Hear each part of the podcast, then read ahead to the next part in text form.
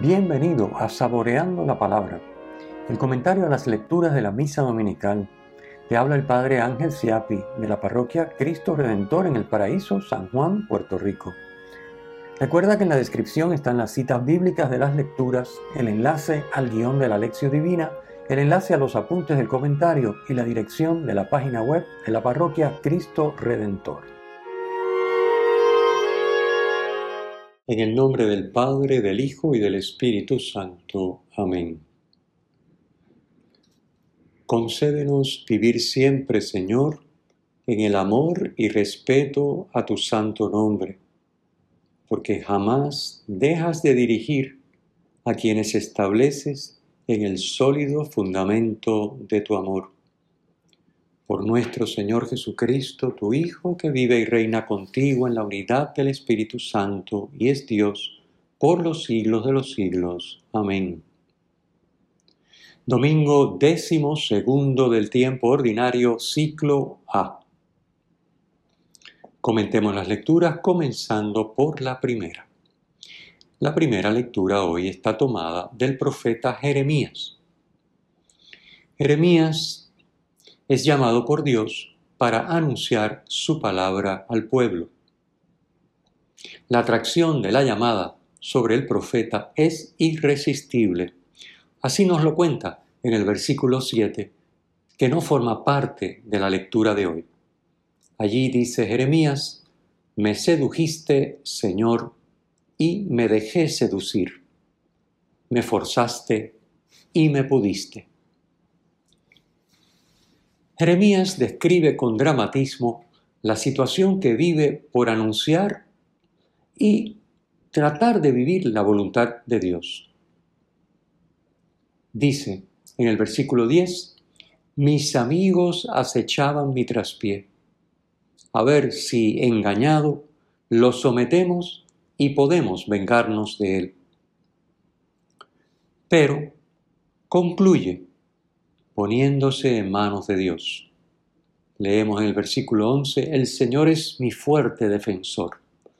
Jeremías está seguro de su liberación y del fracaso de sus enemigos. Acabarán avergonzados de su fracaso. Versículo 11. Y alaba a Dios por ello. Alabad al Señor, que libera la vida del pobre de las manos de gente perversa versículo 13. La palabra del Señor nos seduce, nos arrastra a hacer su voluntad, pero eso mismo nos enfrenta al mundo que piensa contrario a Dios y se opone a Él y a los que intentan vivir según su voluntad. Hay que saber que esto es así pero que Dios siempre está en control. Es el testimonio de todos los santos a lo largo de la historia. Hoy en el Evangelio Jesús anima a sus discípulos, a ti y a mí, a mantenernos fieles a Dios sin temer a los hombres. Segunda lectura,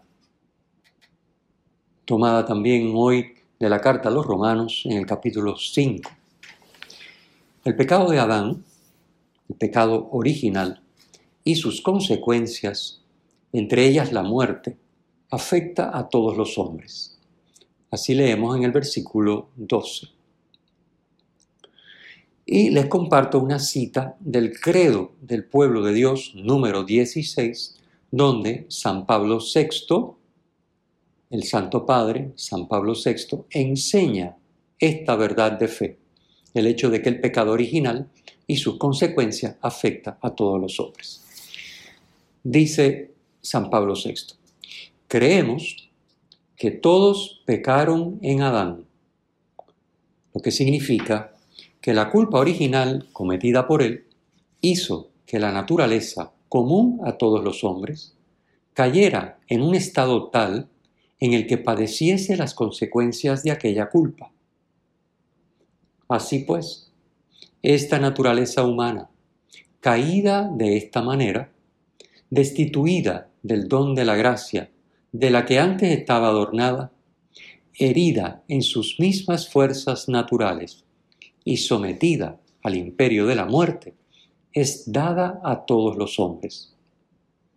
Por tanto, en este sentido, todo hombre nace en pecado. Cierro la cita. En el versículo 13 encontramos que San Pablo nos dice que la ley de Moisés servía para imputar el pecado. La ley te dice, no hagas esto, haz aquello, pues si estás en violación a la ley, pues estás en pecado. Pero la ley no sirve para santificar. La ley no te ayuda a vivir en la voluntad de Dios. Solamente te muestra cuando no estás viviendo la voluntad de Dios. Porque no estás cumpliendo la ley.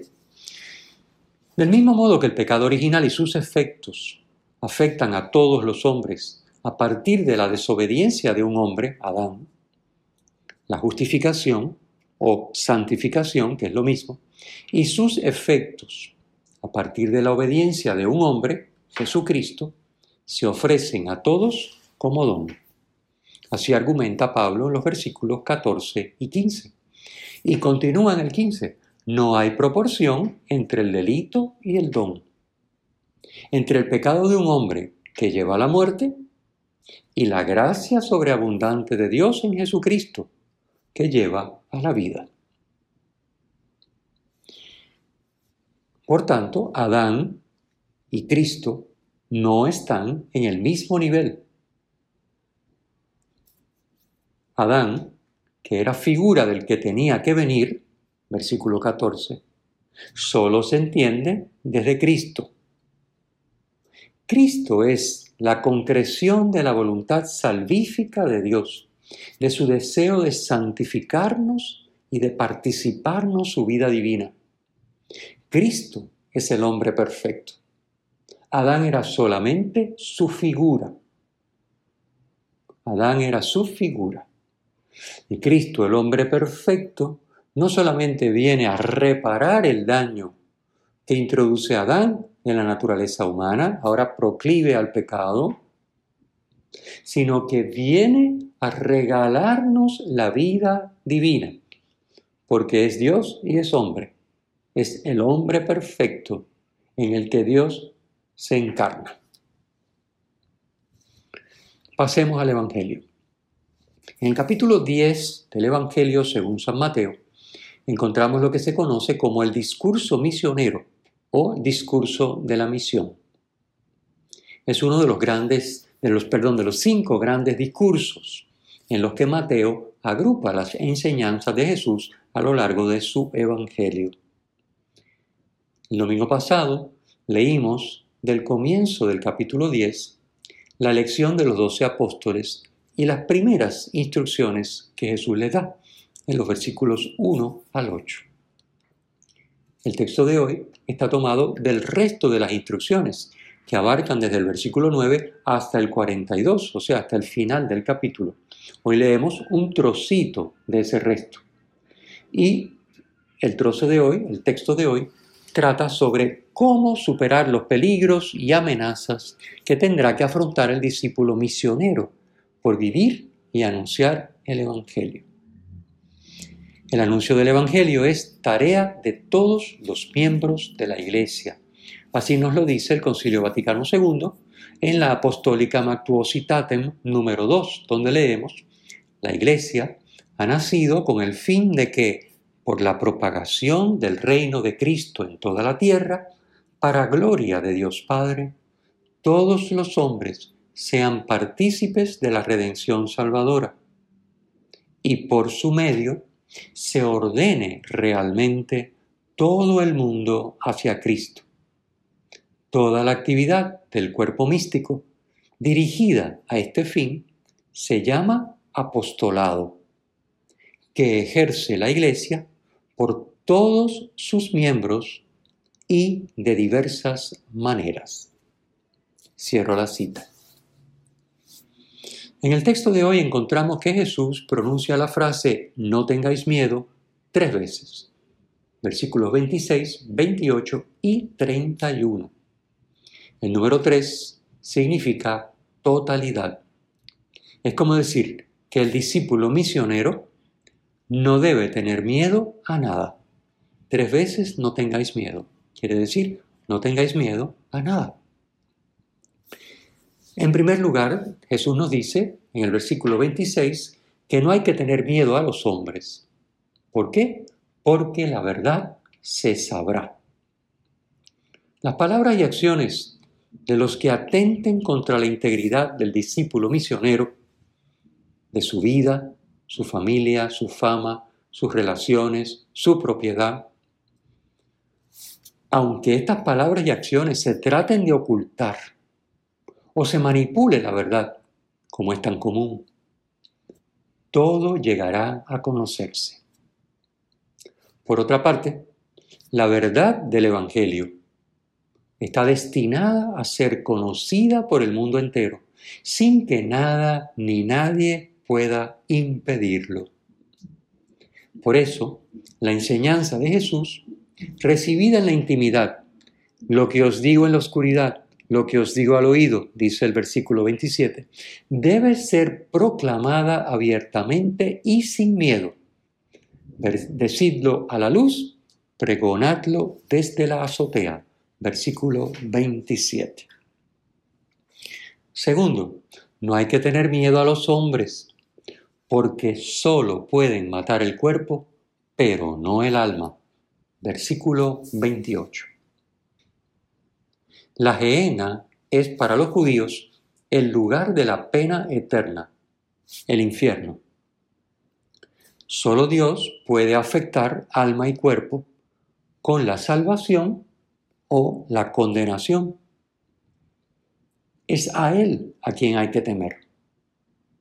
Fijémonos que el texto no dice tener miedo a Dios, sino temer a Dios. Habla de tener miedo a los hombres y dice no tengan miedo a los hombres. Pero dice teman a Dios. No dice tengan miedo a Dios, porque a Dios no se le tiene miedo, a Dios se le teme. ¿Qué significa temer a Dios? En lenguaje bíblico significa respetarle y obedecerle. Recordemos que el séptimo don del Espíritu Santo es temor de Dios. Temor de Dios no puede ser miedo, sino respeto y obediencia. En tercer lugar, no hay que tener miedo porque el Padre Dios cuida y protege a todas sus criaturas, incluso a las más pequeñas y de poco valor, como los gorriones. Por tanto, a los seres humanos que valemos más que muchos gorriones, nos cuidará y protegerá aún más. Jesús deja bien claro que solamente hay dos opciones. Anunciar con la boca y la vida el Evangelio, versículo 32, quien se declare por mí ante los hombres, o no hacerlo. Versículo 33, si uno me niega ante los hombres. Solo hay dos opciones, o lo anunciamos con la vida y la boca, o no lo hacemos. La opción que escojamos, y recordemos que no hacer nada ya es escoger, tiene repercusiones eternas dice el versículo 32, me declararé por él ante mi Padre, en el primer caso, o lo negaré ante mi Padre, versículo 33, en el segundo. Esto es así porque la salvación, la comunión de vida con la Trinidad, aunque su consumación se alcance al final de los tiempos con la resurrección de nuestro cuerpo, se posee ya en esta vida terrena, como fruto del anuncio del Evangelio con la boca y la vida, es decir, como fruto de vivir en la voluntad de Dios y, como nos dice San Pedro, de saber dar explicación al que nos pida una razón de nuestra esperanza. Esto es una cita de la primera carta de Pedro, capítulo 3, versículo 15. Examinemos cómo estamos viviendo nuestra vocación bautismal de discípulos misioneros. Primero, si estamos poniendo los medios para alcanzar una fe madura. oración diaria, lección divina, confesión y comunión frecuente, estudio del catecismo y de otros documentos del magisterio, servicio generoso y gratuito a los demás, sobre todo a los más necesitados, y comenzando por nuestra parroquia o comunidad de fe, con nuestro tiempo, nuestros talentos y nuestro tesoro, que son todos dones de Dios. Y en segundo lugar, examinemos qué miedos hacen que escondamos nuestra fe y no seamos capaces de dar testimonio públicamente de palabra y con nuestra vida.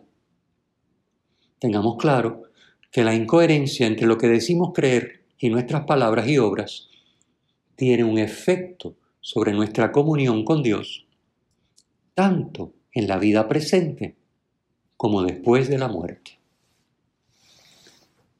El Señor esté con ustedes y con tu espíritu. La bendición de Dios Todopoderoso, Padre, Hijo y Espíritu Santo, descienda sobre ustedes y les acompañe siempre. Amén. Si te ha gustado, usa el enlace para compartirlo con tus amigos.